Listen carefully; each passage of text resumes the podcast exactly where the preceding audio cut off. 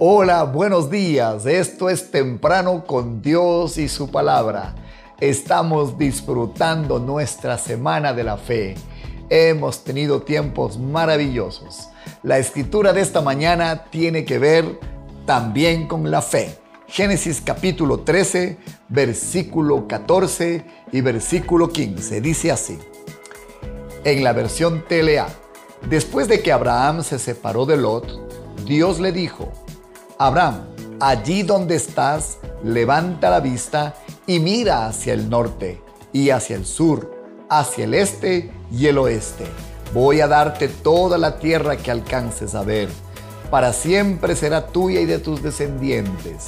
También voy a hacer que tengas muchos descendientes y así como nadie puede contar el polvo de la tierra, tampoco nadie podrá contarlos a ellos. Con ustedes esta mañana una fe ciega.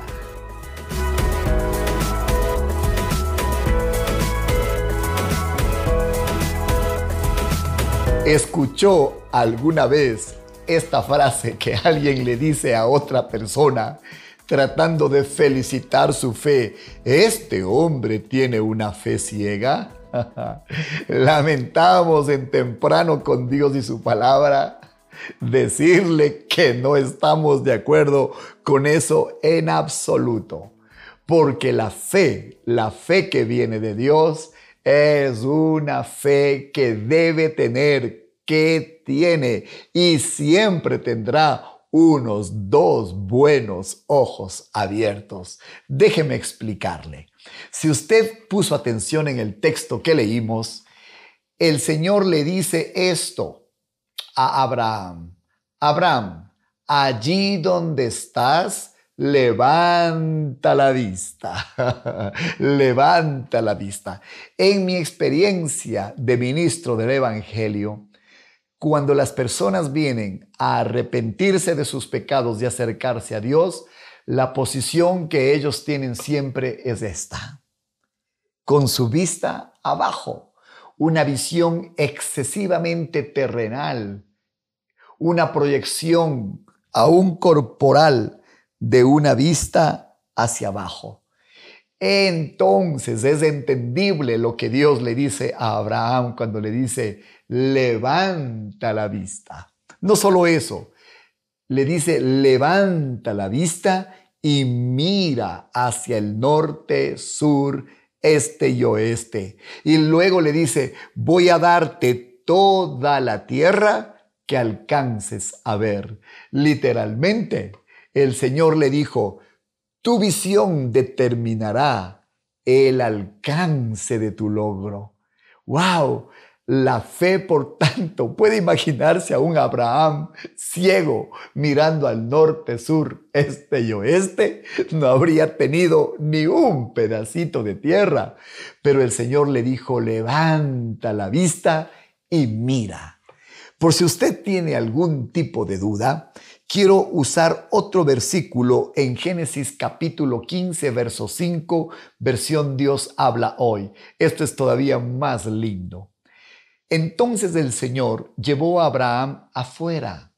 ¿Dónde estaba Abraham? Estaba dentro de su carpa. En ese tiempo él andaba en, un peregrinaje y por tanto él vivía en carpas. Abraham, mientras hubiese, estado dentro de su carpa, nunca habría podido mirar lo que Dios tenía para él. ¿Cuántos de nosotros estamos encerrados en nuestras carpas personales de la tragedia, de la derrota, de la dificultad, de los complejos, de los temores, de las incapacidades? Dios nos dice, sal, ven, te llevo para afuera. Y luego que le sacó de la carpa, le dijo, mira bien al cielo mira bien al cielo. Mirar al cielo no era suficiente, tenía que mirar bien al cielo. Y luego le dijo, y cuenta las estrellas si es que puedes contarlas. Pues bien, así será el número de tus descendientes. El Señor tuvo que darle imágenes a la fe de Abraham. Le dijo, mira como el polvo de la tierra, si podrías contar el polvo de la tierra, así será tu descendencia. Le dio una visualización para que la vista natural de Abraham se extendiera hacia algo mucho más grande, que no se podía contener, que no se podía contar, para de esa manera que la proyección que Abraham tuviera pudiera alcanzar la proyección que Dios tenía. No solamente eso, sino que aquel día le saca de la carpa, le dice, mira bien al cielo y cuenta las estrellas, si acaso las puedes alcanzar a contar. Pues bien, si no las puedes contar, así será tu descendencia, que no la podrás contar.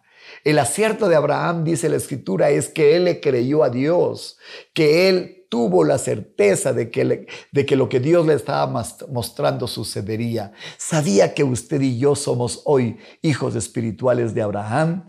Usted y yo somos el resultado de ese día que Dios le hizo soñar a su hijo Abraham. Usted y yo somos el resultado de ese día donde Abraham se atrevió a mirar al cielo, se atrevió a contar el polvo de la tierra. De tal manera que la fe tiene dos buenos ojos. En la predicación de anoche estuvimos hablando acerca de cuatro consejos que le dábamos para que su fe se dinamice y se fortalezca. Y decíamos que la primera cosa que recomendábamos era que tuviera una visión, una visión perfecta clara de lo que usted estaba pidiendo o lo que usted estaba queriendo.